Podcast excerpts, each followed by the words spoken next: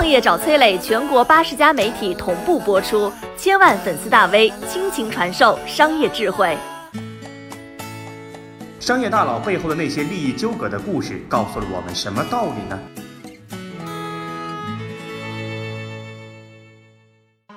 创业导师商业小纸条，乐客独角兽联合创始人、营销专家，支付宝特约商业导师，全网粉丝超过一千万。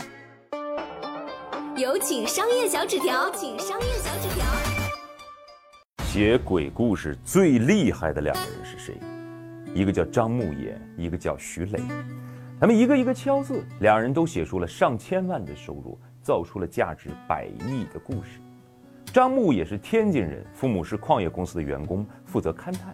小时候跟父母在内蒙勘矿，无意当中经常挖出古墓。小牧野被瑰丽的坑道震惊，迷信风水的矿主们又添油加醋讲了好多光怪陆离的传闻。初闻不识木中意，听懂就能写网文。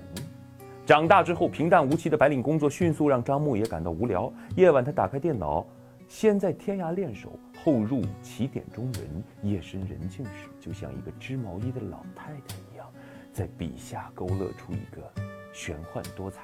地下世界，张牧也给自己的网文小说起了一个一听就汗毛倒竖的名字——鬼吹灯，又给自己起了一个听上去像矿主一般脑满肠肥的油腻笔名，叫天下霸唱。天下霸唱的窜红狠狠刺激了一个叫徐磊的浙江嘉善人。徐磊说：“就这啊，我也能写。”徐磊从小就爱好写作，小学六年级写出了二十万字的小说。语文老师看了之后评价了四个大字儿：一笔屌糟。二零零六年，二十四岁的徐磊读到《鬼吹灯》，非常不服气。如果说张牧野还有些生活经历去编，徐磊就完全是凭空想象、凭空捏造。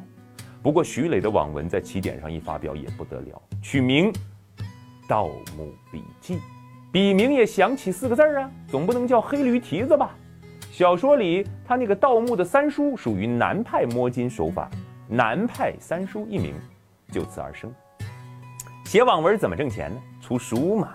二零一一年的中国作家富豪榜前三名分别是郭敬明、南派三叔郑渊洁。第一是新概念的老人儿，第三是舒克贝塔的爸爸，第二就是这南派三叔，他就是网文界的课代表，版税收入一千五百八十万。但是有图书就有盗版呢？有人推测，假设盗版也交了版税的话，南派三叔其实应该赚到一个亿。一个亿也在另一位首富大连王的嘴里，它是一个小目标；而在陈大乔的人生当中啊，是二零零二年他就完成的公司纯利润。陈大乔二零零一年在公司倒闭边缘代理了高丽的一款二线网游，化腐朽为传奇。二零零二年就纯利一个亿。二零零四年他个人身家九十亿，成为国内首富。这一年呢，陈大乔才三十一岁。人们评价陈大乔的词汇里少不了“天才”二字。何为天才？就是远远领先于时代。陈大乔曾在2005年倾力打造出一款电视盒子，这个盒子比同类产品乔布斯的 Apple TV 还要早两年。2004年，首富陈大乔脑子里画出了一份互联网迪士尼的版图。首先，我要有一些故事，然后故事改编成游戏，游戏再改编成影视，故事、游戏、影视互相反哺，再装进电视盒子里，成为互联网版的迪士尼。二零零四年，陈大乔买下了起点，因此天下霸唱和南派三叔才有领着工资写网文、读者付费拿分成的舒服日子过。此后啊，大乔又将榕树下、潇湘书院、红袖添香等网文大战并入麾下。知道这些网站名字的人，如今都奔四十岁了啊！大乔的超前在于，这几乎垄断了当时中国互联网的所有网文力量。十年之后，人们才开始称呼这种操作为 IP 孵化。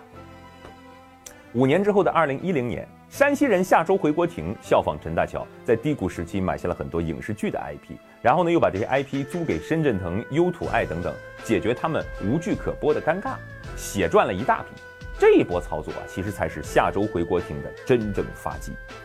九年之后的二零一三年，地产起家的大连王遇到行业瓶颈，挥斥方遒提出东方迪士尼的战略。大连王的战略带着浓浓的房地产豪横味儿。首先买下一大批米国电影院，然后修建一批游乐场，游乐场里放 IP 形象，然后买下传奇影业。传奇影业有蝙蝠侠系列、盗梦空间、宿醉、侏罗纪世界、三百勇士、帝国崛起、环太平洋、超人、钢铁之躯等等 IP。也就是我想卖房子，所以房子旁边我建个公园，公园旁边建个菜市场，马路对面再搞个健身房，其实还是想卖房子。哈哈，财大气粗的大连王此时叫板原版迪士尼。你开游乐场，我也开，我要打得你无法盈利。哎呀，好像有了故事，也有了影视，还差个游戏呀。太子聪上前作揖，父王，孩儿愿领零花钱五个亿做游戏、搞电竞、玩直播，帮父王完成东富迪士尼的商业闭环霸业。不料王子出征遇到了老油条，太子聪动到了深圳腾的游戏蛋糕，小腾眼镜一扶，太子聪丢盔卸甲。大连王的那些收购也沉沙舍己，黯然脱手。看似太子聪在边线正面触犯了前辈，但其实这背后是深圳腾和大连王的疆土全面战。因为二零一二年传闻陈大桥大病一场，已经搭建完毕的庞大架构虽然初露峥嵘，却因这场大病他萌生了退役。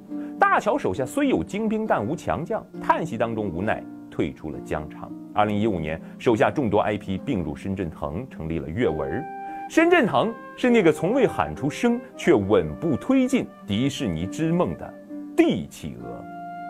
二零零九年，一个垂垂老矣的迪士尼买下了漫威，靠漫威英雄电影制霸十年，迪士尼弥补了自己原有的 IP 过于低龄、过于老派的短板，得以梅开二度。漫威英雄虽以科幻为名，实则还是玄幻！喝点神秘药水，被外星人点拨一番，或者遇到蜘蛛被咬了一口就有了超能力啊！这跟遇到粽子掏出黑驴蹄，相逢张起灵结交胖子兄，真的高出许多吗？二零零九年，迪士尼才想通的事，陈大乔其实在二零零四年就已经想通了。后来大连王玩折了，但是深圳腾在做了。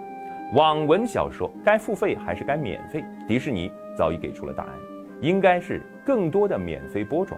多年之后，用好故事回收一张电影票。